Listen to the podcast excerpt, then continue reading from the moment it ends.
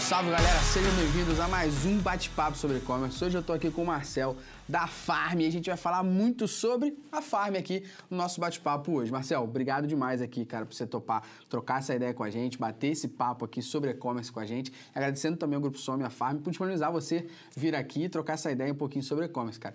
Queria te agradecer já de antemão e pedir pra você se apresentar pra galera poder conhecer quem é o Marcel, o que, que você faz, onde você chegou, como é que você tá hoje, onde você tá. Cara é da Farm Global, só pra vocês entenderem. Cara, eu que agradeço, obrigado demais por me receber aqui. É, cara, hoje eu estou à frente do e-commerce da Farm Global. Então, vou, vou, explicar um pouquinho o que, que difere, o que, que é a Farm Global, o que, que é a Farm aqui do Brasil. Meu background, eu, eu sou formado em engenharia de produção, então aqui na UFRJ. Trabalhei em consultoria de processo, em consultoria de negócio, muito Excelzão, muito PPT.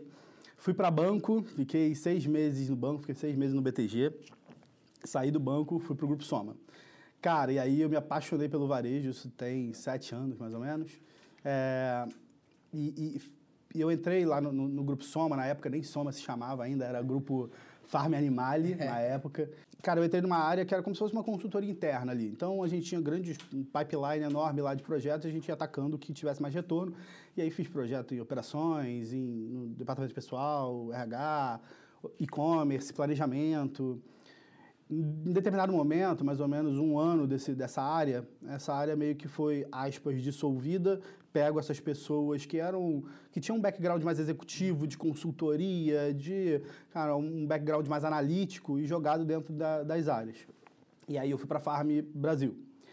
E aí na Farm eu fiz, acho que tem três trabalhos ali que se, se destacam ali. O primeiro foi com o processo de internacionalização da marca da Farm, que é onde eu estou hoje. Uhum então eu começo fazendo esse processo, tocando esse processo bem do iníciozinho. A Farm hoje está em quantos países, só para deixar a galera ciente? Cara, vou te falar, a gente tá vendendo, a gente vende para todos os países, menos Rússia e Coreia do Norte. Então, assim, é, a gente vendeu no, nos últimos seis meses, se eu não me engano, foram 90 e alguma coisa. Mas é muito pingado, a gente está prioritariamente nos Estados Unidos. Estados Unidos. Então, assim, to, todo meu, todo meu foco, toda a minha mídia, tudo eu faço só para os Estados Unidos. É, e o plano é expandir para a Europa ano que vem. E aí, quando, lá, lá, começando esse processo de internacionalização lá no início, é, cara, aí eu lembro que a, a, ideia era vender roupa da farm lá fora. E aí a gente tinha um contato que falou, cara, conheço, conheço aqui as grandes marcas, as grandes lojas de departamento principalmente, faz sentido vocês entrarem, Vamos começar o projeto? Vamos começar o projeto. Um mês de projeto, viraram e falaram, não, calma aí, mas não pode vender a roupa da Farm como é. Cara, tem que, tem que. Essa roupa da Farm, se eu pegar agora e botar lá fora, é, vai dar pau, porque vocês vão estar competindo com outro mercado. E aí entra o primeiro ponto grande ali de, de, de você levar uma marca brasileira lá para fora, que é a competitividade é completamente diferente. diferente. Vou dar uma pausa nessa história, cara. Essa história foi até um determinado ponto. Comecei a tocar o planejamento de, de produto da Farm Brasil. Planejamento de, produto da, planejamento de produto, na prática, pega a coleção. Quando a gente começa a falar de criação da coleção, conceito da coleção. Então, se eu vou falar de Ásia, se eu vou falar de Brasil, se eu vou falar de futuro será feito à mão, que é algo completamente abstrato. É, nasce os produtos, quantidade de produtos que a gente vai fazer, quantos vestidos, quantas blusas, quanto vai ser estampado precificação, aposta, a calendário como todo o processo, até o produto chegar no centro de distribuição. Chegou no centro de distribuição, quem pega o planejamento comercial, que é o que eu viria a tocar dois anos depois. E aí fiquei mais dois anos tocando o planejamento comercial, que pega essa roupa e cuida dela, vamos falar assim, até acabar com ela ali no último canal que tiver para escoar. Uhum. Então, Todos os canais de escoamento, varejo, com e-commerce, lojas, atacado, cara, sobrou de um lado, jogou para o outro, o que é que vai fazer, todo o orçamento, tudo isso com planejamento comercial. Ações comerciais que você faz no dia a dia. E aí, no ano passado, surgiu a oportunidade de eu voltar para o projeto inicial lá, só que tocando o, o e-commerce da Farm Global. Uhum. E aí fui para a Farm Global há um ano. Hoje, cara, crescemos já bastante. Estamos com dois anos de e-commerce e completados agora em abril. Hoje eu toco.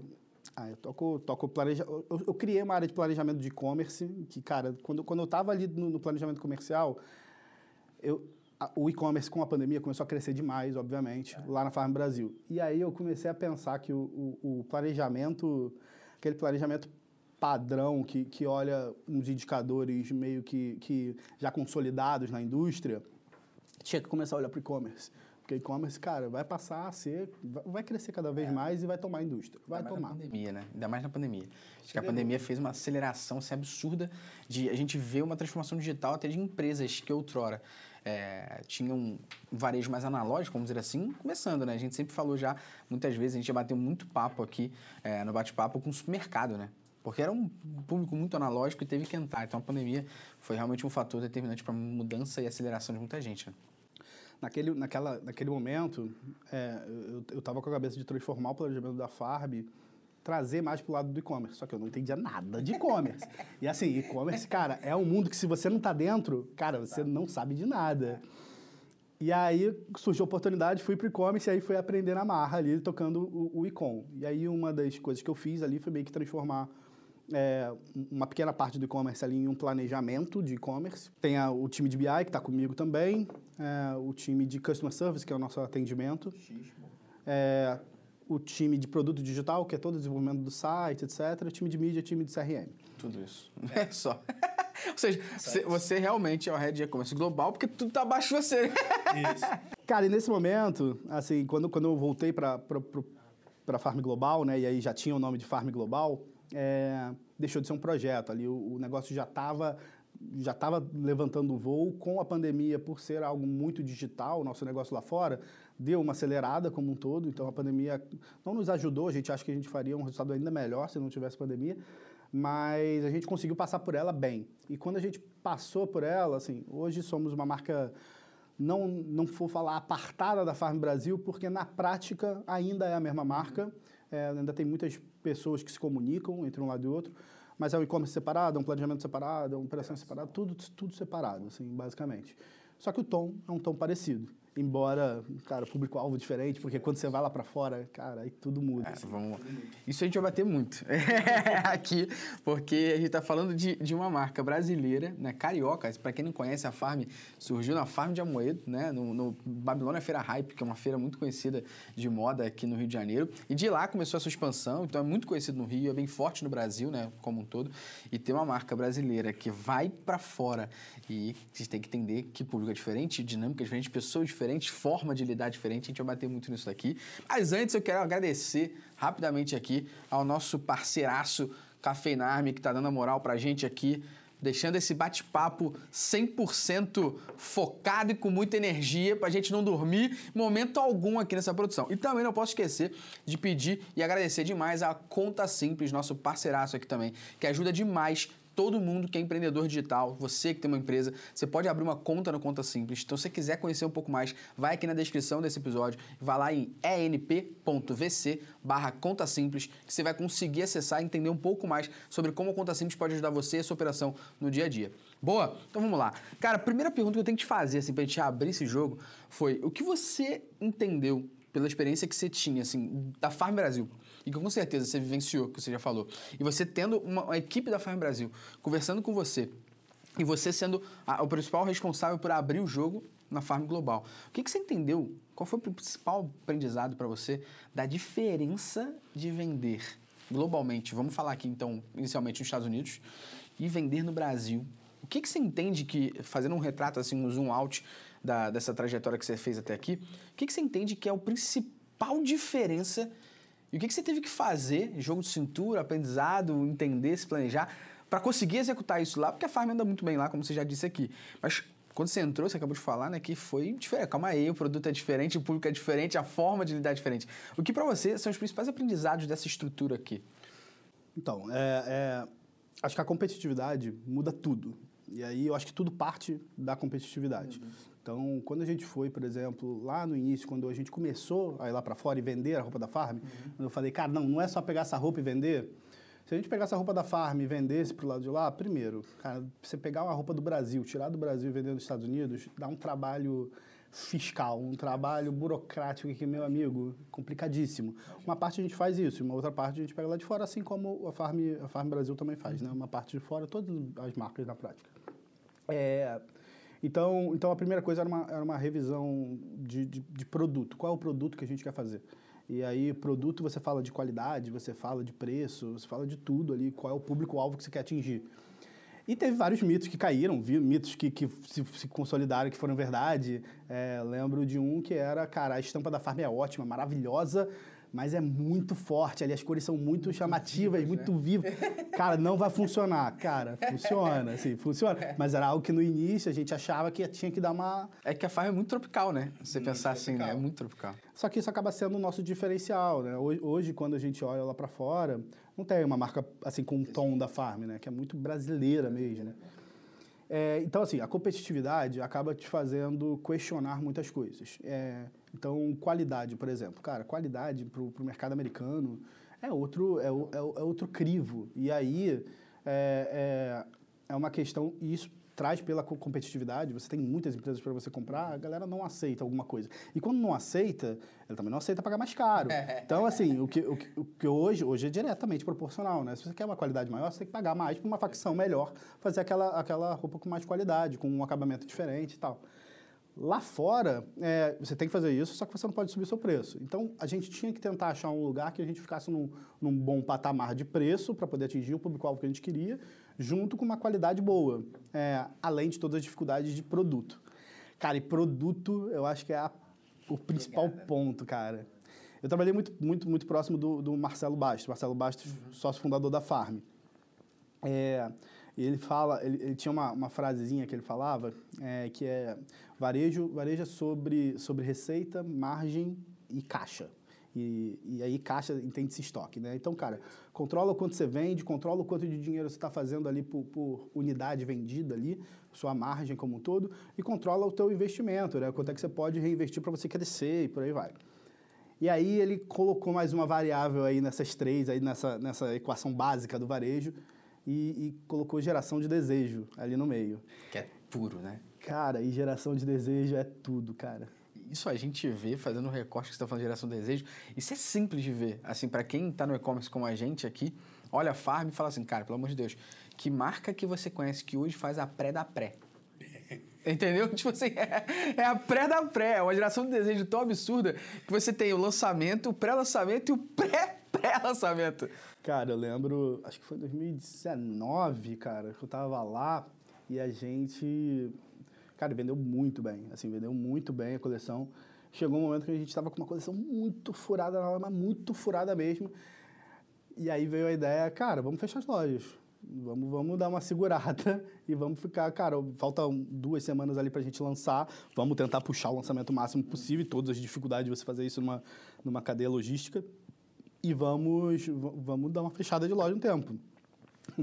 Cara, e essa ideia, assim, obviamente tem, tem uma questão de marketing por trás, lógico, né? Mas isso é, era algo também necessário para poder fazer o negócio acontecer ali. É. Mas esse, esse é um outro ponto absurdo, porque que operação que você conhece que fala, vamos fechar a loja. Aí todo mundo tá confortabilíssimo de falar, vamos fechar a loja. Chega pra outra marca e fala assim, vamos fechar a loja? O quê? Acabou o. Fechar a loja? Você é louco, né? E foi muito, muito engraçado. Alguns amigos meus do mercado financeiro falaram. é, é, falaram. Vocês são doidos, né? Cara, é assim, cara, assim, ou vocês estão fazendo alguma coisa muito certa ou estão fazendo muito errado. Porque, assim, ou vocês erraram muito nesse planejamento de compra, cara, ou vocês estão dando muito certo. Na época, Tava dando muito certo. Aí um outro levantou a mão e falaram, cara, vocês não iam estar tá, tá divulgando se, se, se fosse muito errado. Recentemente aconteceu de novo no Farm Brasil, no caso, né? Foi o lançamento do app. Fecharam as lojas, lançou o app, teve condições específicas no app e tudo mais. Então, é uma questão que funcionou lá atrás, vocês testaram, funcionou e que seguiu funcionando, né? Vocês usam isso hoje como uma estratégia, né? O app foi um boom e, e eu na Farm Global tô bebendo muito. Isso é muito legal do Soma, assim, como a gente tem muitas marcas, né? Hoje com a Ering somos oito, é, a gente consegue beber muito de, de um lado do, do outro. Porque hoje em dia, na Farm Global, a, a, os nossos questionamentos, nossas dúvidas, nossas estratégias passam por, cara, beleza, vamos para a Europa. Mas vale a pena antes eu botar o esforço para ir para a Europa, faz, vale a pena eu botar o esforço para fazer um app em algum canto.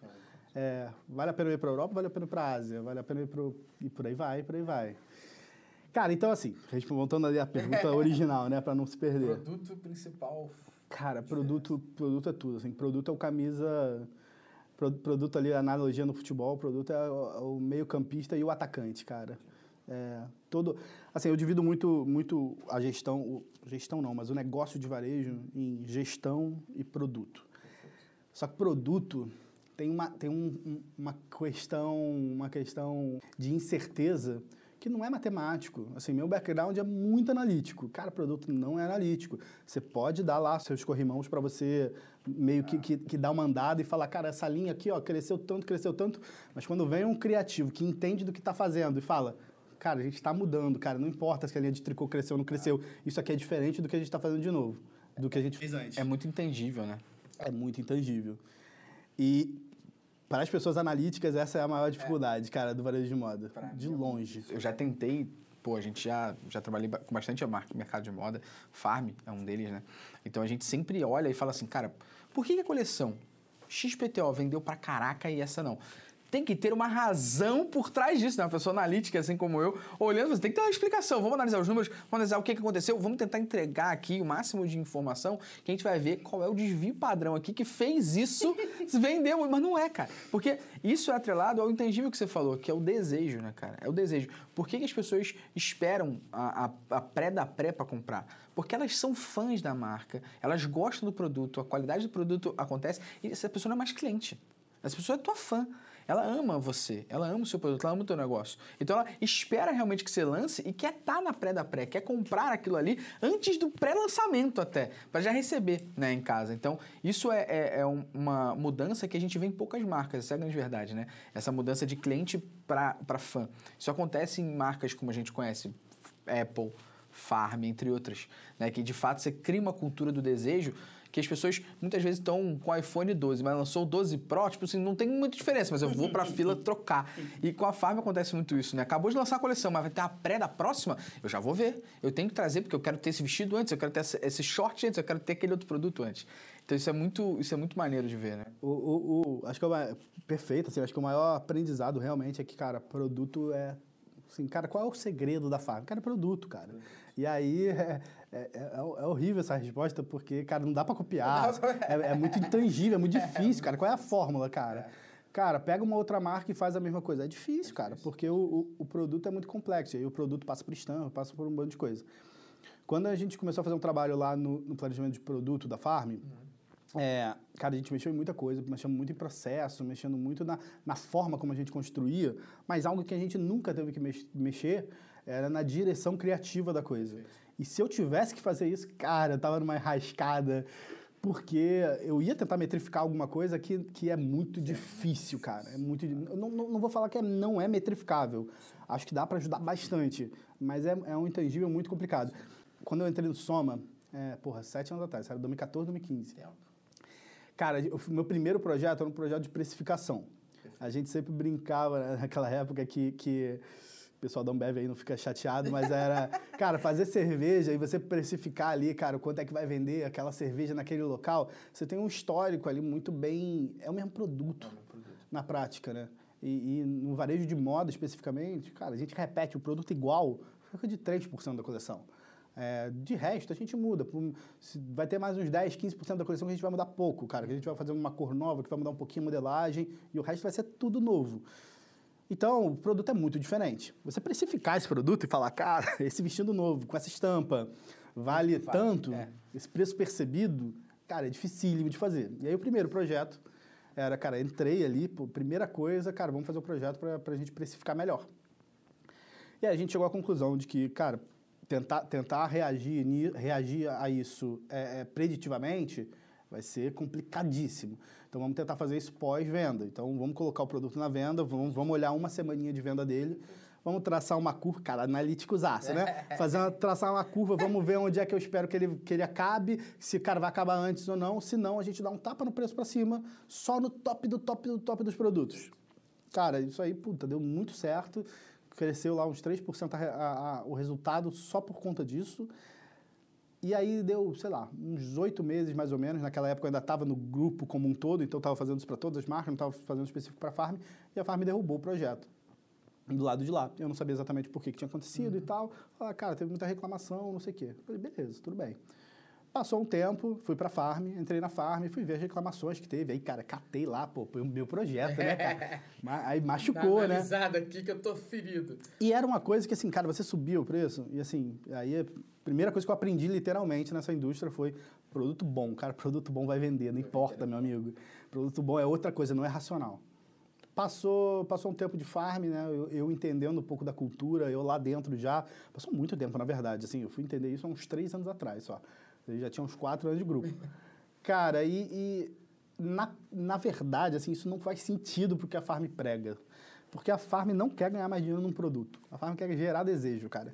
Então, cara, a gente quer que, que, a, que a cliente vá lá na loja, veja um produto do caceta, que ela vai olhar e vai falar, cara, pô, mas isso é um achado, isso tá barato, e a gente poderia ganhar mais dinheiro nesse, nesse produto, mas a gente tá tudo bem, cara, ele vai acabar antes, a outra vai olhar e vai falar, cara, acabou, e vai falar, cara, acabou mesmo, já era, e cara, aí é a quarta variável. Isso, é isso aí. Geração de desejo, assim, puro, puro, puro. Não, e essa geração de desejo vem junto à, à escassez, né? Porque eu tenho uma quantidade de produtos dessa coleção e eu não volto com produto. Você falou aqui, eu pesquei, você falou que mais ou menos repetem 3% da coleção. Ou seja, talvez o produto que a pessoa amou, no próximo não vai ter mais, né? Então acho que isso é, isso é, isso é pertinente até para te fazer a próxima pergunta aqui. Você falou muito sobre o planejamento, sobre o produto e a diferença principal Farm Brasil e Farm Global. Falando de e-commerce no sentido de, de site aqui agora, né? E experiência do usuário como um todo.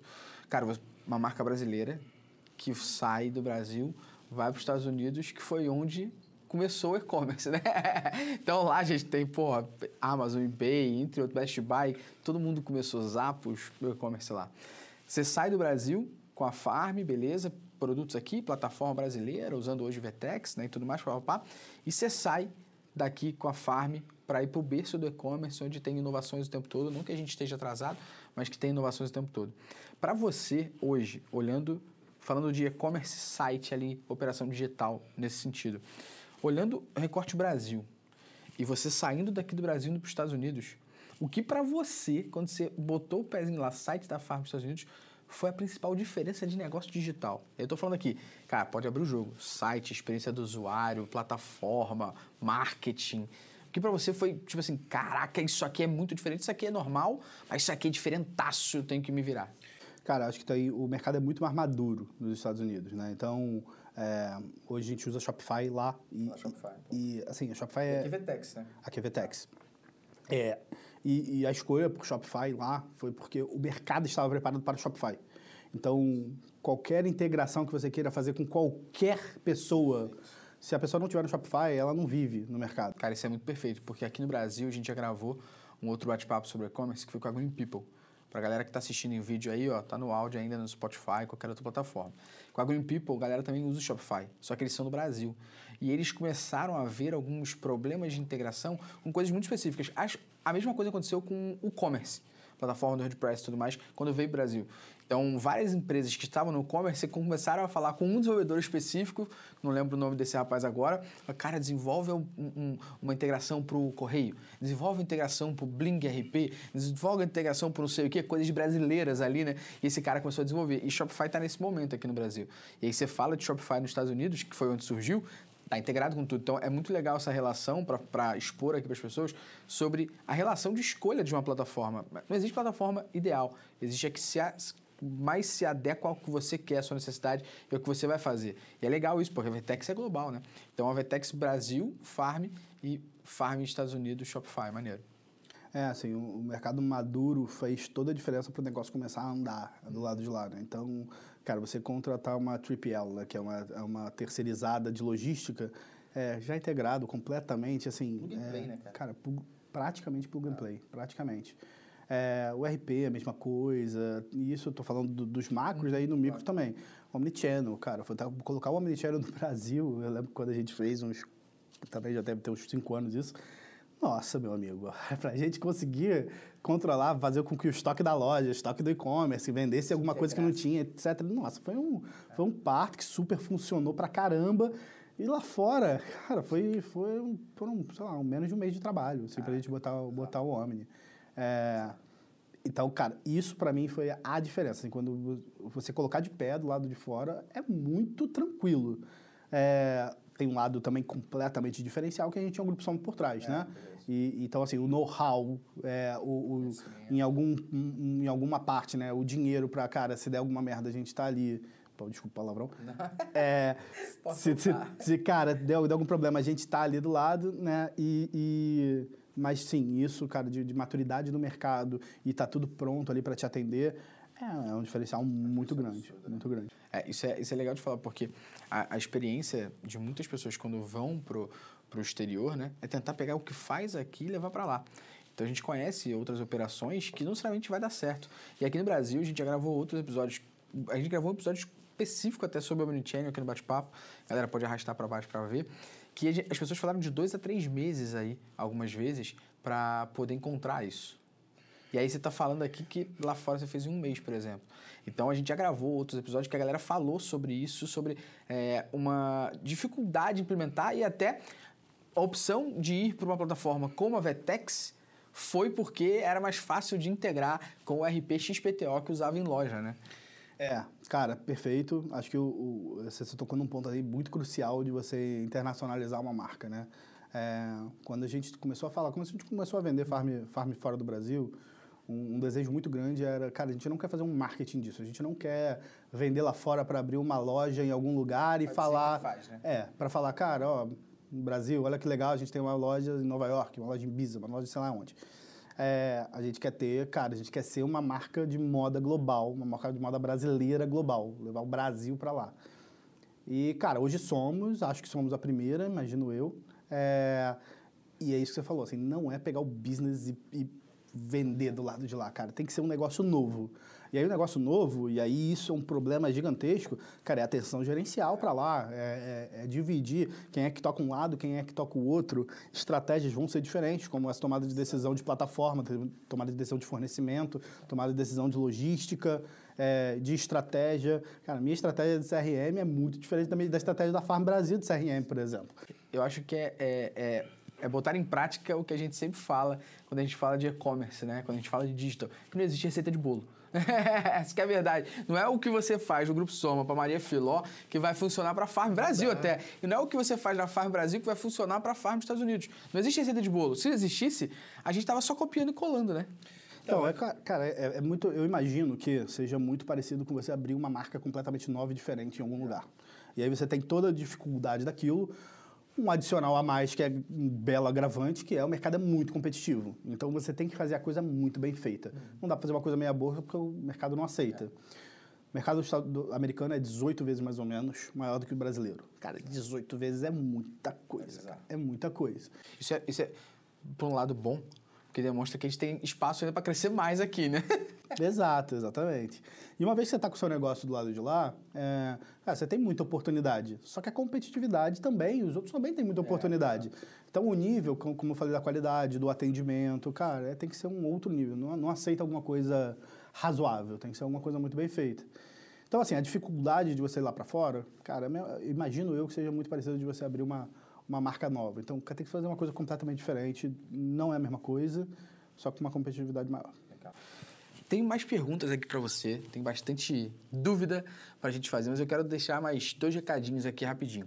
Você que está ouvindo esse podcast aqui no Spotify, na Apple Podcast, Google Podcast, saiba que este podcast também está gravado em vídeo. Então, você quer ver o Marcel aqui, quer ver essa pessoa linda que sou eu em vídeo, você consegue também ver. Sabe como? Acesse ENP Prime. Vai lá no E-Commerce na Prática, assine o NP Prime que você vai conhecer vários conteúdos, vários cursos, treinamentos e o vídeo aqui do bate-papo sobre e-commerce disponível na íntegra dentro do NP Prime, beleza? Segundo, se está curtindo isso aqui, você está vendo em vídeo NP Prime, deixa aqui ó, um comentáriozinho o que, que você curtiu, o que, que você achou. Quem sabe a gente não faz depois um outro conteúdo aqui dentro do NP Prime com o Marcel para tirar a dúvida de todo mundo que teve dúvida aqui do podcast. Show? Marcel, voltando aqui então na nossa conversa, eu tenho um ponto muito importante para mim, é quando a gente fala de logística, quando a gente fala de entrega ainda em cima de produto, né? Aqui no Brasil, falando da operação, quando a gente vê a pré da pré, dando esse exemplo lá e tal, cara, muitas vezes, pelo menos aqui no Rio, cara, o produto chega em um dia. É bizarramente rápido. E isso é surreal. Como diria falecido e querido Tony Reis das Apos, isso é transmitir o UAU para o seu cliente, né? Então, cara, a pessoa comprou na pré da pré, Daqui a pouco ela chega no e-mail dela, já está separado para entrega, e dia seguinte toca o interfone e recebi. Isso é surreal, porque isso não acontece de tanta facilidade com todos os e-commerce, lógico que tem outros que estão operando muito bem nesse sentido.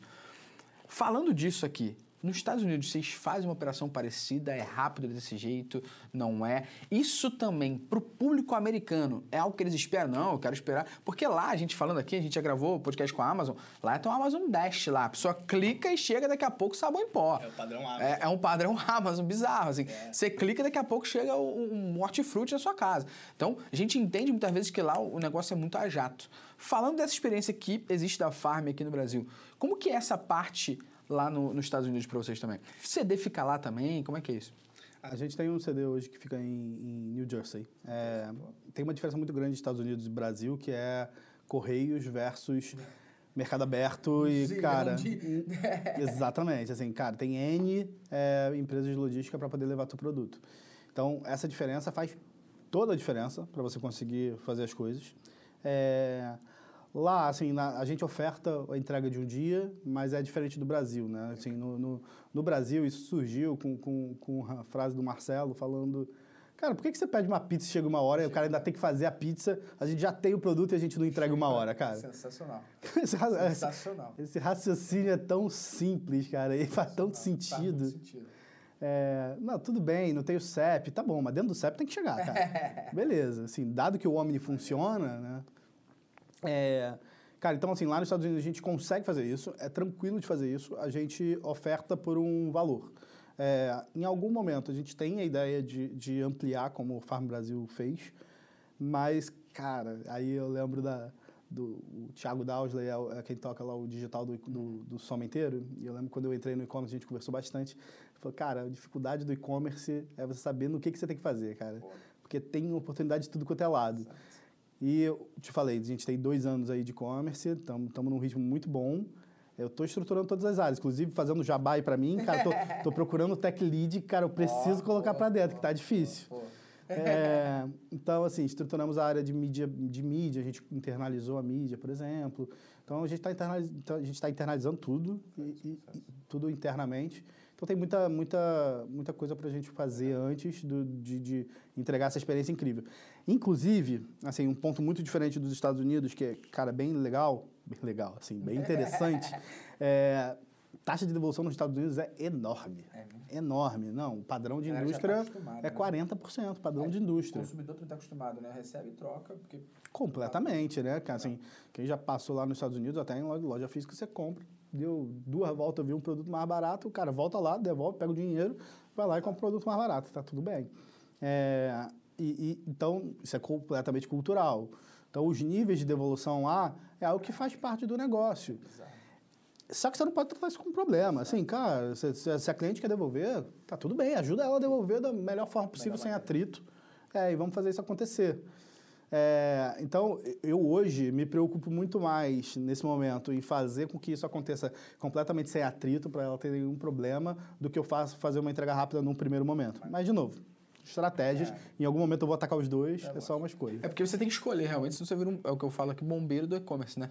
você começa a fazer tudo ao mesmo tempo agora, você vai apagando incêndio aqui, acende acolá, porque você está fazendo tudo ao mesmo tempo agora, você não vai conseguir dar 100% de atenção a tudo, né? Então, quando alguma coisa quebrar, você esqueceu mais três e está fecando aqui, focando nessa parte aqui, você vira o um bombeirão ali do, do e-commerce e ninguém, ninguém quer isso. Pô, mas é legal. Então, o estoque hoje fica em New Jersey e aí para Nova York ali vocês conseguem integrar é, em um dia, um horário, uma entrega é, mais rápida. Bem, isso, né? bem mais rápido em Nova York do que, por exemplo, na Califórnia. No entanto, agora a gente abriu duas pop-ups na, na Califórnia, na Invence é, e no, no Grove, que é um dos maiores shoppings lá dos Estados Unidos está super funcionando e lá a gente está com uma entrega tá com uma entrega saindo da loja sai, então a gente montou um, CD, um mini CD, CD. para poder operar isso Legal. uma das lojas por exemplo nem nem tem provador então é Legal. é uma dark store basicamente. é uma dark store ah, então vai lá sente qual é o produto e de novo no, no mercado onde a devolução é, é tá culturalmente aceita e é simples de fazer, não tem nenhum problema. Cara, puta, adorei esse produto, manda lá para casa, chegou lá em casa, não gostei, fácil de devolver, sem nenhum problema. E aí lá a gente está fazendo o fator wall ali de, de, cara, chegou em casa, e antes dela chegar em casa, ah, o produto bizarro, já está lá. Bizarro. Ah, isso é, isso é, bizarro, isso é muito diferente, né, cara?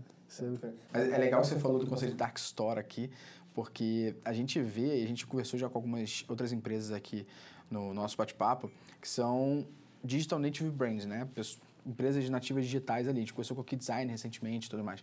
E muitas delas são empresas online que depois de um tempo criam sua loja. Posso falar de Wine, por exemplo, aqui, uma das maiores e-commerce de vinho, que foi online e hoje tem lojas, algumas pequenas lojas espalhadas. E você vê que às vezes o intuito de ter a loja não é, ah, porque é legal, a gente quer ter loja também para facilitar o consumidor. Porra nenhuma. A realidade está tendo aquela loja ali para ter uma entrega mais rápida para aquele local, porque sabe que online é uma região que compra muito, né? E a gente viu que isso muitas vezes é uma loja de fato. E há pouco tempo o Brasil começou a olhar para fora, que é o conceito que eu te perguntei agora, olhando para o conceito de dark store. Então a gente começou a ter isso aqui no Brasil, né? A gente começou a ter uma loja que é fechada, que ninguém entra, ninguém pode provar, que na real aquilo ali é um mini centro de distribuição para as pessoas receberem de forma mais rápida, né? Isso, esse conceito vem crescendo. Acho que a Americanas, a gente gravou também aqui com a Americanas Mercado, e lá a gente entendeu muito bem uma, uma coisa que a Americanas começou a fazer, que a gente olhava e falava assim, o que, que é isso, cara? Pô, Americanas, loja americana normal, Americanas Express, Americanas local, só que que, que é isso? Americanas de 20 metros quadrados? Ninguém vai entrar nessa parada. Na real, na real, não querem que ninguém entre. É uma forma de entregar omnichannel de forma mais rápida para quem está ali perto. Cara, isso, isso é muito interessante, que a, a função da loja não está tão bem definida ainda nesse cenário que a gente está de transição aí completamente para o mundo digital, né? A gente não sabe exatamente o que que a loja vai se tornar daqui a 20 anos, né? Por aí. Então, o, o, o CEO da Farm Global, né, o Fábio Barreto, ele me questiona muito sobre o, cara, o papel da loja como, como awareness, né? Então, se você tem um artigo muito interessante que fala sobre a metrificação da loja e, e- e como você fala, por exemplo, cara, você vai lá e vai pagar uma mídia para você colocar uma pessoa dentro do seu site. E aquilo ali você não quer que ela compre, você está lá no, no topo do funil ainda, no meio do funil, só quer que ela ali considere e entenda mais ou menos o que é a sua marca. Quanto é que você vale? Você tem um custo ali que você paga por essa sessão. É, quanto é que você pagaria para a pessoa que está passando na frente da sua loja, olha aquela loja, olha a sua marca ali e resolve passar 30 segundos dentro da sua loja e depois vai embora? Cara, tem um valor ali que é muito maior do que o valor digital, muito maior do que o valor digital, e isso não está em nenhuma conta de abertura de loja. É, é um. é- essa- esse modo de ver loja e, estratégia de loja é, é- é bem diferente, né? Tem pontos ainda, cara, que são pontos muito comerciais, que esses pontos sempre vai valer a pena, cara. É, mas a estratégia de eu vou, eu vou fazer um, um brand awareness via loja, que cada uma loja se paga, mas que vai dar uma atenção gerencial pesada para poder tocar isso. Verso, e também com a parte logística, né? Que a parte logística com certeza faz sentido é, ter pontos logísticos espalhados, mas aí o ponto logístico de uma loja num ponto bom e um ponto, logis, um ponto logístico mais afastado da cidade para poder fazer ainda uma, uma entrega, cara, o valor é completamente diferente, né? Então, então tudo isso aí não está definido ainda, não está batendo martelo.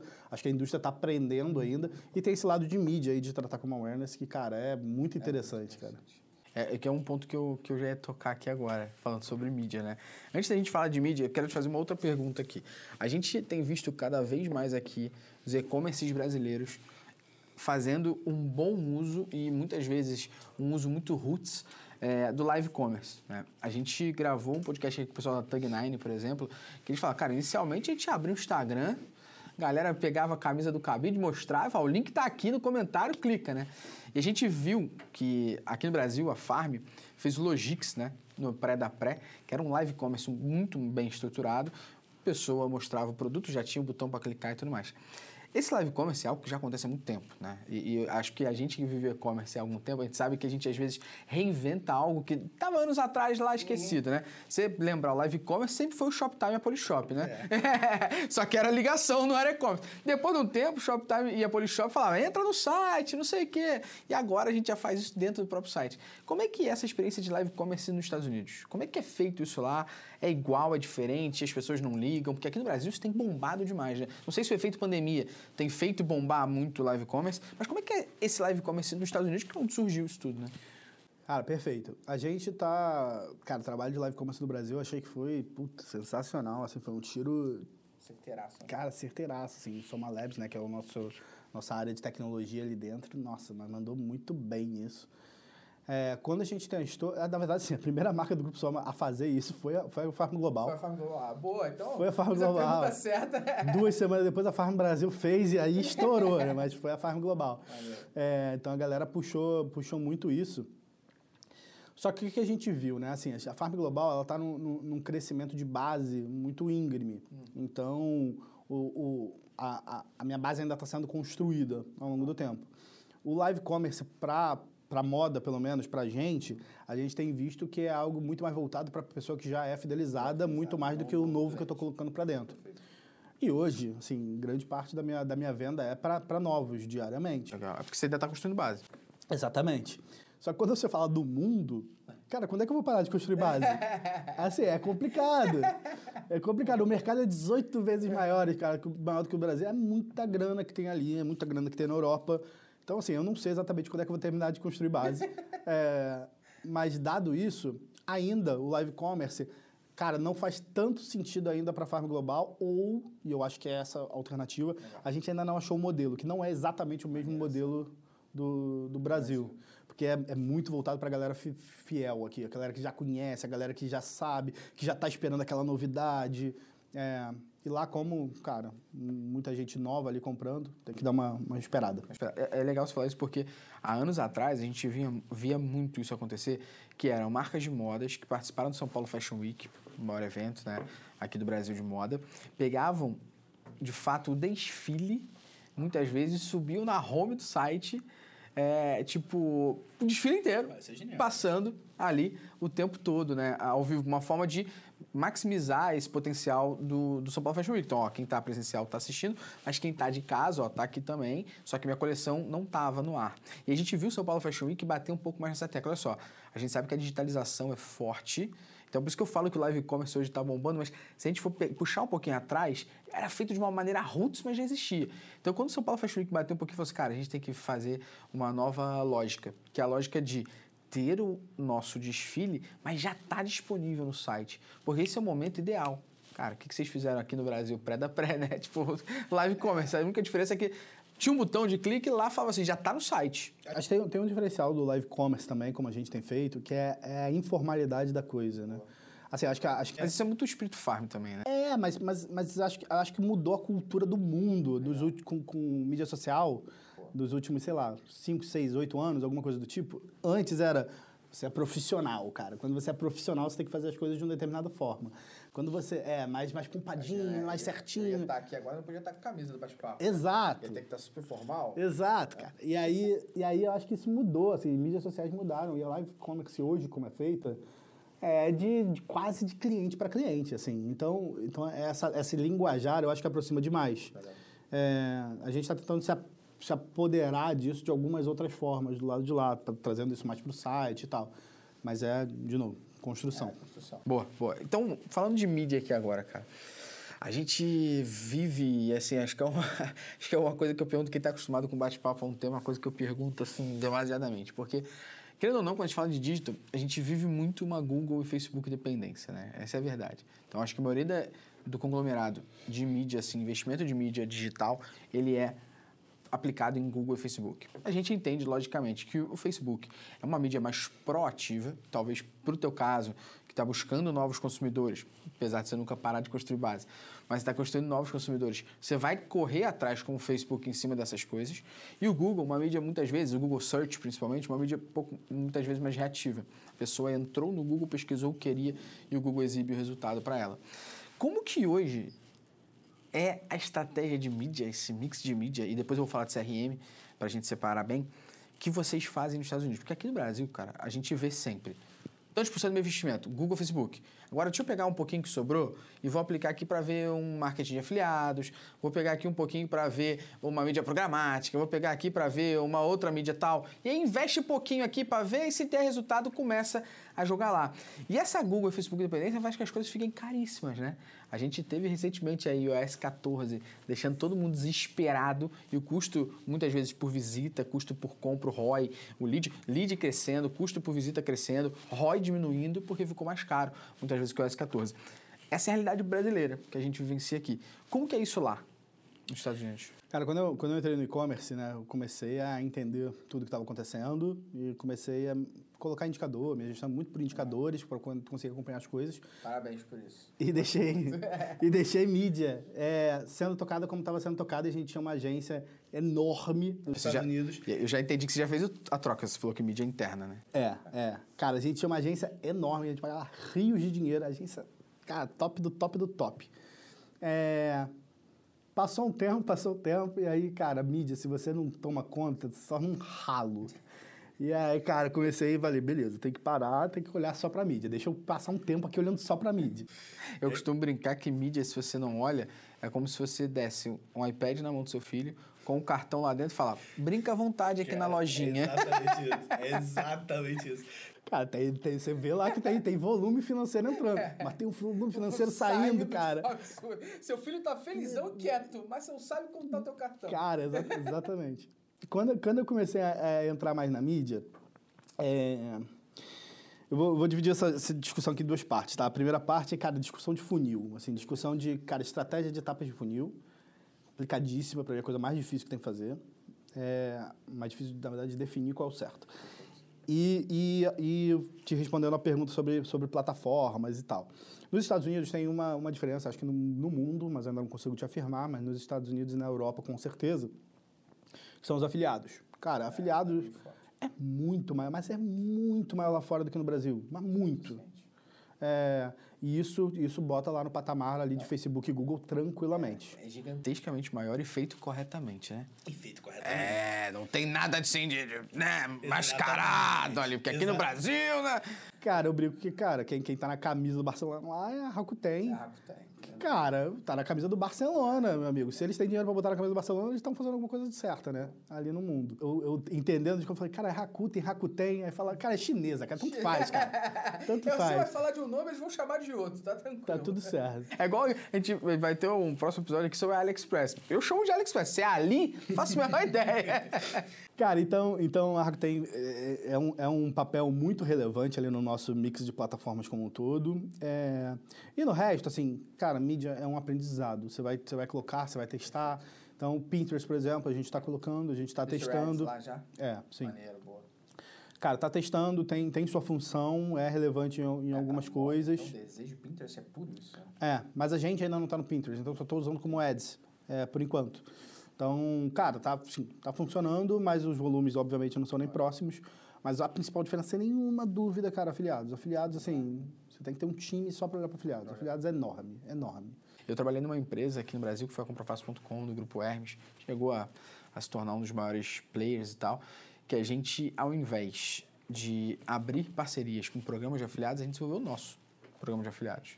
Então, a desenvolveu um próprio, interno, tinha um time, era capitaneado por mim até, e tinha um time por trás, tinha uma empresa terceirizada também, que ajudava a gente a, a operar a logística de pagamento e tudo mais. Então, a gente pagava a empresa uma nota fiscal e ela que redistribuía para os nossos afiliados. Cara, isso pra gente fez muito mais sentido, porque eu não vou, né, entre aspas, mascarar o dado de mim mesmo, né? Eu não vou, entre aspas, tipo, criar maneiras e loucas ali dentro do meu próprio e-commerce para puxar a sardinha para mim. Então, acho que isso aqui no Brasil, não estou falando que todo programa de afiliados no Brasil não funciona ou que tem má índole, coisa do tipo. Mas, na realidade, o mercado de afiliados no Brasil é muito obscuro em vários sentidos, né? Então, as pessoas sempre ficam com um pouco de pé atrás. Né? E você está trazendo uma realidade que lá é gigante, você tem um time só para isso. Então, acho que vale a galera que está assistindo aqui agora e tudo mais, começar a olhar esse mercado de afiliados, começar a pensar em como é que pode estruturar. No Brasil, a gente tem três ou quatro muito gigantes e quase nenhum outro, né? E lá tem bastante, porra. Cara, a Rakuten, ela faz um trabalho que ela... O, o, o, o valor que ela entrega é... Ela vai se comunicar com vários sitezinhos que você não tem atenção gerencial para fazer isso. Esse é o valor. Se algum sitezinho cresce, ela te fala isso. E, assim, tá lá nos relatórios que ela te entrega e fala, cara, aquele sitezinho ele tá ficando, ficando relevante para você. É, tranquilamente você pode pegar e ir direto, pular a Rakuten, falar direto com esse sitezinho e a Rakuten está tudo bem com isso. boa, né? Porque o valor que ela entrega é o resto dos sitezinhos. Uma diferença aqui do Brasil, né? A gente não sabe qual sitezinho você tá. Você sabe que tá no programa de afiliados. E esse programa defende muito bem os afiliados dele, não te mostra nada. Você não faz a menor ideia qual site que você está anunciando. Porque tal, isso é um problema bizarro na hora de você analisar. Aí você fez, vamos supor, pegou um programa de afiliados e fez um milhão de vendas. Tá, qual site que tem 80% dessa gente? Porque talvez é mais fácil eu aumentar a margem desse cara, alguma coisa do tipo, né? Não, não consigo saber. É, do lado de lá, eu, a gente consegue, a gente não consegue analisar um determinado criativo, uma determinada campanha dentro dos, dos, dos afiliados, mas a gente consegue analisar o, o retorno de cada afiliado. Que, cara, aí, na última linha, aspas, né? Se a Rakuten vai fazer um trabalho dela direito, é, é isso que importa. Então, cara, eu consigo fazer essa ponte direto e tá tudo bem. E assim, é, é é uma relação de parceria, não é uma relação de, de, de controle, né? Você trouxe já uma, uma, boa, uma boa visão aqui pra gente no sentido de mídia brasileira e americana, né? Brasileiro, a gente está investindo demasiadamente em Facebook e Google. Estou dizendo que isso é errado, mas a gente tem uma Google e Facebook dependência aqui absurda e a gente investe um pouquinho em outras para tentar. E lá, você falou que você tem um programa de afiliados quase com a sua própria importância junto a um Facebook e Google ali. E você ainda tem o Pinterest Ads que você já está testando, que no Brasil a galera ainda está vendo o que, que faz. Legal isso. E aí você falou que ia separar um pouquinho esse mix de mídia desse sentido em também estratégia de topo, meio e fundo ali, né? Cara, isso daí foi a, a a minha dúvida é que eu não tenho uma resposta certa ainda para isso, né? Isso é bem, bem interessante, né? Quando a gente foi internalizar a, a, agência de mídia, cara, eu entrevistei, a gente deve ter entrevistado umas 30 pessoas mais ou menos para esse cargo. E eu conversei muito, assim, a troca que a gente está tendo aqui, uhum. eu tive com, com o pessoal nas entrevistas. E aí a minha pergunta era, cara, mas qual é, qual é o percentual, assim, para ser na, na, prática? Qual é o percentual de topo, meio, fim de funil que você faz e por que, que você faz e tal? E eu recebi todas as respostas mais variadas que eu podia ter. Na época, eu te falei que eu estava com uma agência top do top, gigantesca, e elas não acreditam em topo de funil, por exemplo. Elas não fazem, elas não fazem nenhuma campanha, assim, obviamente você você toca, né? Mas elas não indicam nenhuma campanha cujo foco seja sessão ou impressão. Boa, awareness puro, trazer gente para cá para te conhecer. Zero. Interessante isso. É, e aí, e, e, cara, comecei a, a, a, tentar entender o lado deles, entender o nosso, né? O Grupo São não faz assim, como padrão. Uhum. E eu, com, vindo de fora do e-commerce, eu não tinha, eu não estava viciado em nada. Eu meio que estava aberto para tudo. E conversando, eu entendo totalmente o racional da, da agência, porque é fácil de medir. É fácil saber o que, que funciona e o que, que não funciona quando você fala de fundo de funil com alvo conversão. É, Vender. Venda, cara. É, Vendeu, não deu resultado. É o ROI é direto, na prática. É, quando você fala de, de, de meio e topo, é, faz sentido pra caceta, mas é, você tem que, cara, você tem que, você tem que tomar cuidado com o que você faz. Então, uma das coisas que eu fiz lá no início, né, quando eu vi que o dinheiro estava tava começando a ser, dar, dar uma escoada, foi, cara, vamos travar o topo, vamos travar o meio, vamos arrumar o fundo. Arrumamos o fundo, cara, começamos a fazer, entregar o mesmo resultado mês pós mês com muito menos dinheiro. E aí falei, beleza, aí agora vamos botar mais dinheiro. Cara, não dá para botar mais dinheiro. Agora começou a travar. Se eu botar mais dinheiro, o ROI vai, vai, vai lá pro fundo, pro, vai cair demais e vai ser horrível. Tá, por que isso está acontecendo? Cara, porque não tem ninguém conhecendo minha marca. Agora eu tenho que trabalhar meio e topo de funil. Só que quando você faz, aí pegando o maior dos exemplos, né? Quando você faz um, um, uma campanha cujo objetivo é impressão da campanha, Cara, o meu objetivo não é trazer gente para o site, meu objetivo é, é a pessoa estar tá na página, rolar a página, olhar e passar. Cara, como é que você mede que aquilo ali está tá performando bem ou não? Você pode fazer uma campanha com o vestido da Farm ou você pode fazer uma campanha com taxinhas e ambos vão ter um volume lá de impressão. E se você só olhar para esse indicador, você está ferrado. O objetivo é impressão, você, você vai fazer um monte de impressão, mas sinceramente isso é, isso é alguma coisa positiva, né? E obviamente eu, eu trouxe por exemplo bem, bem, bem distante, né? Da taxinha versus o vestido. Mas pode ser, cara, um vestido que não está performando e não está sendo útil para trazer gente para dentro e um vestido que está sendo útil. É, e aí, qual, como é que você faz isso de uma forma, de uma forma responsável? É, de uma forma que, cara, você controle que está fazendo sentido?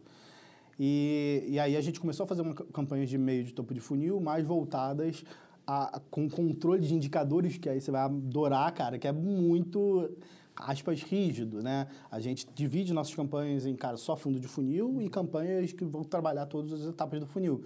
E a gente começa a fazer testes.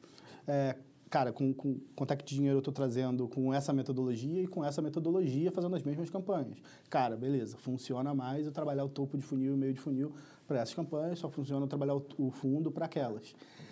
Mas na prática, assim, o que eu aprendi nesse tempo é que não tem uma resposta certa e isso vai variar totalmente de mercado, totalmente de cultura, pro...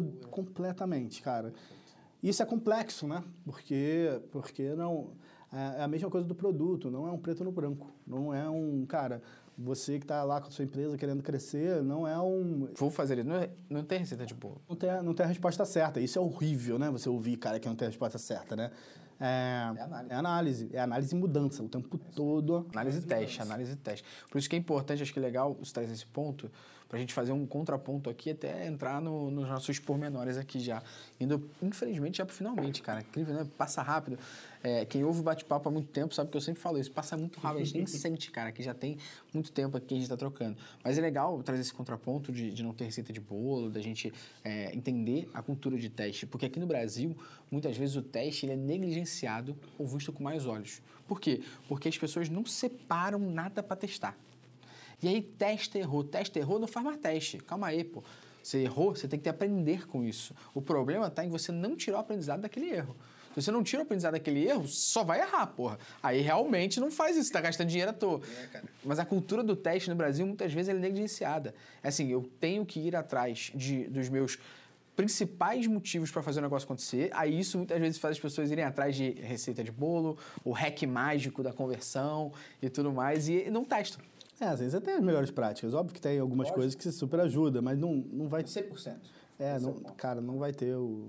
Pega e. Vê aquele videozinho ali, cara, que vai resolver sua vida. Não vai resolver sua vida, cara. Não vai. Não é assim. E assim, tem muita coisa por trás, né, cara? A importância dos criativos, né, cara? De, de você estudar os criativos que estão fazendo diferença ou não estão fazendo diferença. Toda a parte que não é a parte técnica, é, mas que, cara, é, aquele exemplozinho de comida é ótimo, né, cara? É o, é o hambúrguer meio caído e o hambúrguer maravilhoso. Isso faz um impacto completamente diferente ali no, no- no- na performance, né? A gente, eu gosto muito, tem um valor do Soma que fala sobre, sobre intuição. E varejo de moda, cara, é, tem, tem, sei lá, 60% de gestão, 40% de intuição, cara. É, ou 70%, vai, para não puxar tanto. É, mas tem, um, tem um, um quê de intuição que é muito relevante ali, que é com, com a parte criativa. Cara, eu, eu sou completamente coadjuvante do que eu faço ali dentro da Farm Global, cara. Sem o produto, Nada, nada. nada anda. E aí o produto você traz também para os criativos, você traz também para a vibe de moda. Tem uma coisa muito legal também que, que a gente, quando a gente estava internacionalizando, a gente trouxe um ex-VP da, da Louis Vuitton, que tem uma consultoria, para poder analisar e falar, cara, qual o posicionamento que a gente deveria ter, etc, etc. Ele veio para o Brasil, estudou a Farm, ele falou, cara, vocês têm duas coisas que, que são muito diferenciais. É, o, o lifestyle, o branding que vocês vendem é branding de loja de luxo mundial, é, é nível top. E a estampa eu nunca vi em outro lugar. A estampa é uma coisa que nunca vi sendo feita em larga escala. É bizarro, a estampa, isso é muito verdade, porque você, conhecendo a farm e tudo mais, tem certos lugares que às vezes você vê alguém usando, você fala assim, é da farm. Você não precisa nem saber. Pelo, a estampa, pelo estilo da estampa, virou uma marca registrada da farm isso, né? É, e, cara, de novo, produto. Isso é produto, cara. E, então, então, assim, tem, a, tem a, parte, a parte intuitiva ali da coisa que você transforma, você leva até para mídia, com os criativos, com o produto, que, cara, é teste. Se você não testar, você não vai conseguir pescar isso. E, e você não vai conseguir entender que, cara, é aquele... Você vai repetir o mesmo produto floral depois, que vai ter mudando um pouquinho a estampa e, cara... Você Cara, não vai ter o resultado. muito bom.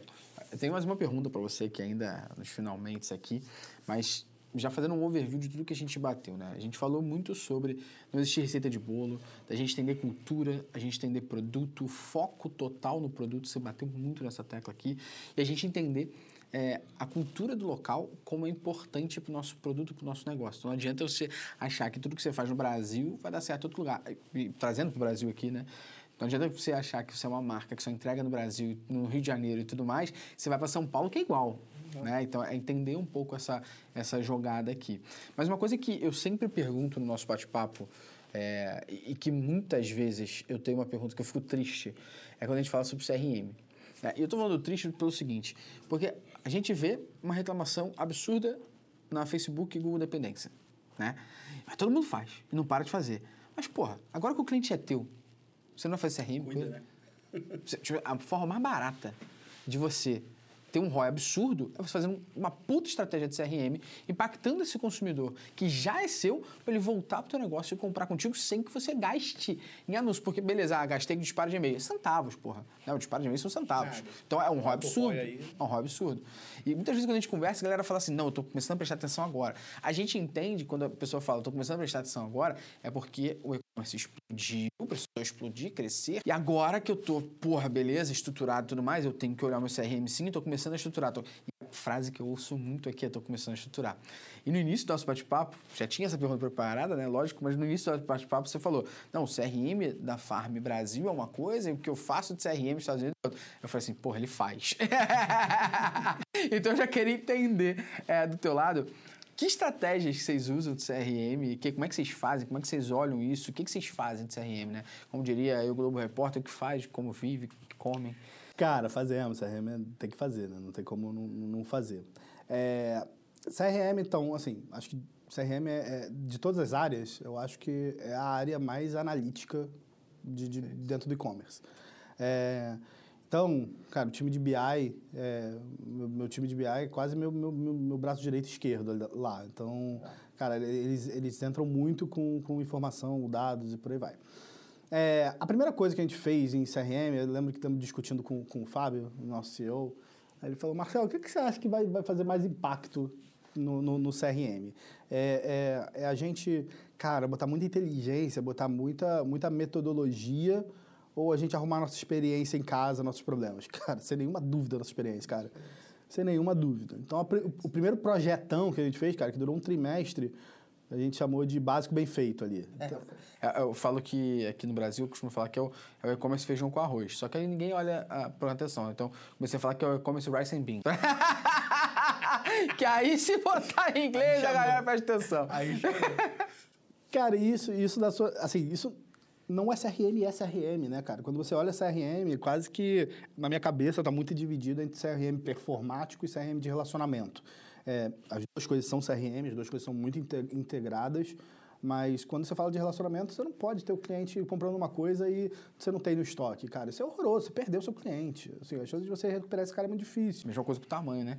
Você sabe que eu sempre comprei vestido G. Aí você me manda um vestido que só tem P. Você quer que eu fique é puto. né? É óbvio, né, cara? É óbvio. E aí, pô, o esforço pra, pô, fa- falar, cara, não, olha só, desculpa, foi, foi, pô, foi um erro, toma isso daqui. O esforço gerencial pra você fazer isso acontecer é um trabalho do caceta. Então, então, cara, foi o básico bem feito, a primeira coisa que a gente fez. Então, arrumamos a casa em tudo, cara, a gente mapeou tudo, desde informação do FAQ no site até a logística, o percentual de devolução que a gente estava tendo, percentual de motivos, percentual de reclamações no, no, no atendimento, por que estavam acontecendo, atacando os principais motivos. E meio que foi um trimestre ali com duas pessoas só nisso, só nisso. Aí arrumamos, arrumamos ali a casa do, do, do básico. Cara, aí você começa a entrar no CRM. Aí, de novo, CRM para mim é número pra caramba. É, quando você vai olhar ali, o que, que eu quero? Eu quero transformar esse cliente em um cliente fiel. O que é um cliente fiel? E aí, essa definição de cliente fiel, fiel dá para você trazer para um número. É o cara que eu não quero mais ter tanto esforço para fazer ele continuar comprando e que ele jogue minha marca para cima, conversando com outras pessoas e tal.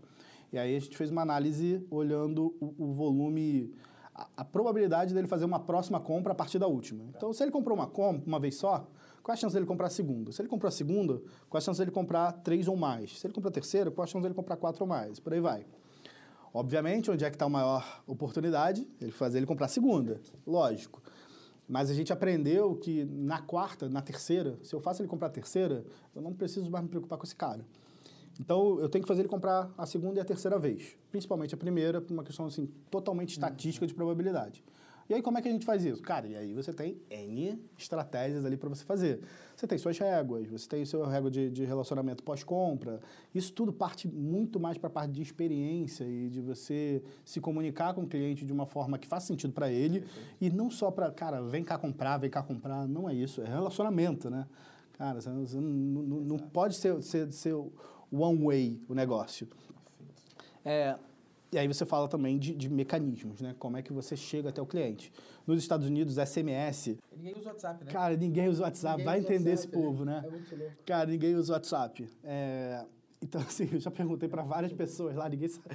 Sempre que eu converso com algum americano, eu pergunto. Puxa, de SMS. Totalmente. Eles fazem o grupo da família disparo de mensagem. Totalmente É SMS. surreal. Não existe Aqui no WhatsApp. Brasil, SMS é só aviso de cartão, é publicidade. Cara, eu queria. Assim, o nosso atendimento é humanizado pra caceta lá. Então, isso, isso é uma coisa muito legal também, que é relacionamento total. Até, pô, dá, dá, entra lá no site, fala lá com o chat, testa lá meu chat, super te agradeço. É, mas a galera é muito. Cara, tem um tom da marca muito forte. Não é vou resolver só seu problema. E. e Cara, SMS, assim, eu, eu queria muito botar via WhatsApp. Cara, eu, eu adoro, né, pô, faz- adoro o, o relacionamento da Magalu, por exemplo. Comprei negócio da Magalu, já, já recebi, cara, pô, onde é que vai chegar, quando é que vai chegar, não sei o quê, pelo WhatsApp, que é o que eu uso. Queria fazer a mesma coisa pelo WhatsApp de lá, não posso. Aí SMS é muito mais complexo. Aqui no Brasil, as pessoas, inclusive, ultimamente compram já pelo WhatsApp. É, Então é, isso. é- é bizarro. Então, assim, o WhatsApp de lá é o SMS total. E da Europa não vai ser, então, assim, já estão me preparando lá que a Europa vai ser outro, outro Isso é muito bom. De novo, aqui a gente vê ó, as diferenças. Brasil, WhatsApp, Estados Unidos, SMS, Europa, outra coisa. Europa outra coisa. Cara, então assim, CRM meio que, que no, no, no geral é isso, tem muitas nuancezinhas de detalhe. É, você tem que entender, você tem que controlar, cara, é muito indicador, cara. No CRM tem que controlar lá o, o qu- quantos e-mails você pode mandar até você encher o saco da sua base, o quanto faz sentido, quanto não faz sentido, é, quanto galera tá, tá- que tá abrindo eu posso encher o saco, quanto galera que não tá abrindo, como é que eu faço ela abrir de novo. E aí, uma das coisas interessantes é, de, de, de, de análise também, a gente sempre acompanha o churn, né? Churn é, o, é, o- é a métrica padrão, né?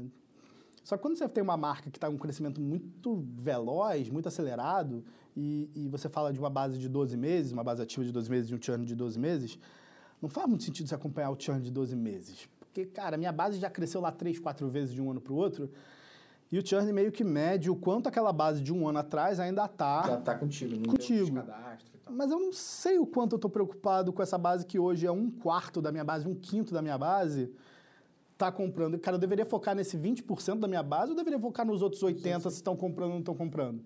Então a gente acompanhamos o churn óbvio, mas para mim uma métrica melhor de fidelização que a gente está usando é um percentual de compra da minha base dentro daquele mês.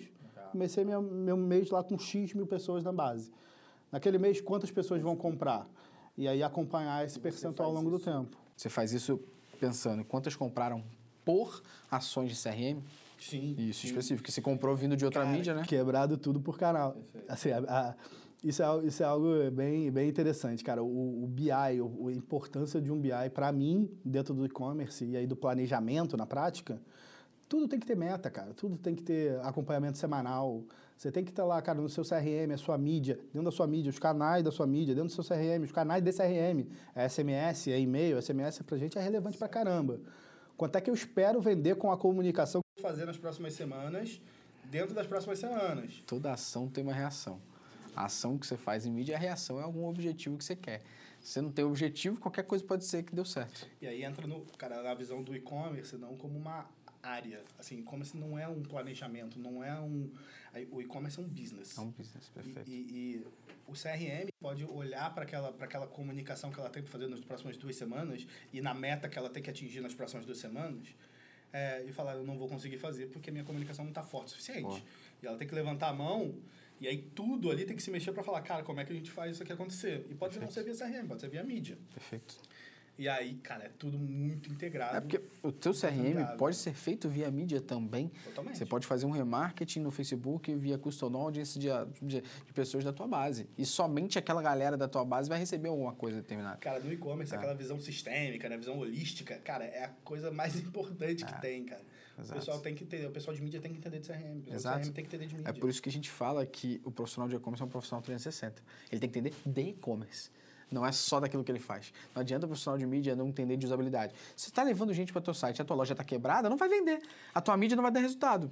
Porque a tua usabilidade está mal feita. Cara, o assunto que a gente nem tocou, cobertura. Assim, Cobertura cara, de estoque. Você tem que entender do e-commerce, tem que entender de Não planejamento. de adianta eu levar para um vestido que só tem P, porra. Não adianta. Não vai vender. adianta. A não ser que eu faça o custódio somente com pessoas que vestem P. E jogo especificamente para aquilo. Mas, de novo, você Ótimo. tem que entender do quê? CRM, de produto, de gente. Exato. Exato, exato. Exatamente. Isso é muito bom, Marcel. Cara, bate-papo absurdamente incrível. Dá pra gente ficar mais cinco horas aqui falando. Então, vamos fazer um desafio aqui. Você que tá ouvindo, tá? Aqui no Spotify, Google Podcasts e afins. Se esse nosso podcast aqui chegar em 300, 400 plays ali, eu vou divulgar isso no Instagram da arroba e-commerce profissional e no meu, arroba. Vou divulgar isso e a gente vai chamar o Marcel para fazer uma live com a gente. E você da NP Prime, se chegar aqui a pelo menos 20, 30 comentários aqui no NP Prime, a gente faz a live também aqui dentro do NP Prime, a gente faz a live pública e deixa depois gravado dentro do NP Prime. Com o Marcel. Vamos fazer isso acontecer? Essa é a onda. Marcel, para a gente finalizar aqui, cara, deixa um recado para a galera aí sobre e-commerce, a sua experiência. Todo mundo está te ouvindo aí, ou é empreendedor, ou trabalha com e-commerce, está te ouvindo. Que recado você poderia deixar para essa galera final aqui sobre e-commerce? Para você, Marcel, o que é e-commerce? Cara, é, e-commerce não é, não é uma coisa, né? o e-commerce é o, é o business inteiro. E aí no, no, no business como um todo, é, você tem que tomar conta do que, que você está vendendo e como você está vendendo. E o que é produto. Não negligencie o que, que você está vendendo. É, e o como, bota muito número para você analisar, para você guiar. Assim, de novo, gestão e produto. Produto é, é a mágica Gestão é a prática. Ali, gestão é o dia a dia. Gestão tem que ter indicador, você tem que testar, você tem que saber o que você está fazendo, está errando, está acertando e por aí vai. Porra. É isso. Perfeito. Cara, mais uma vez, obrigado demais a você, ao Grupo Soma, a Farm, pelo teu tempo aqui, por essa troca franca, falar de fato a experiência de quem está ali no dia a dia é muito rico para todo mundo que está ouvindo. Seja essa pessoa que está entrando no e-commerce agora ou uma pessoa que já trabalha com isso, vê a experiência sua, que está sete anos aí nessa, nessa vivência e que está com uma experiência que entendia o Brasil e foi para fora, isso é rico de uma forma surreal. Não sei como eu posso te agradecer, além do mimo que eu te dei ali fora, não sei como eu posso te agradecer mais eu que, que isso. Eu que agradeço, cara. Eu que agradeço pela oportunidade do caramba. Sempre Obrigado. Obrigado. Você que ouviu a gente até agora, muitíssimo obrigado. Você que está assistindo a gente aqui dentro da NP Prime, muitíssimo obrigado. Não esqueça da meta que a gente estipulou aqui para a gente poder chamar o Marcel para uma live, beleza? E não esqueça, toda semana a gente tem um episódio novo. Valeu!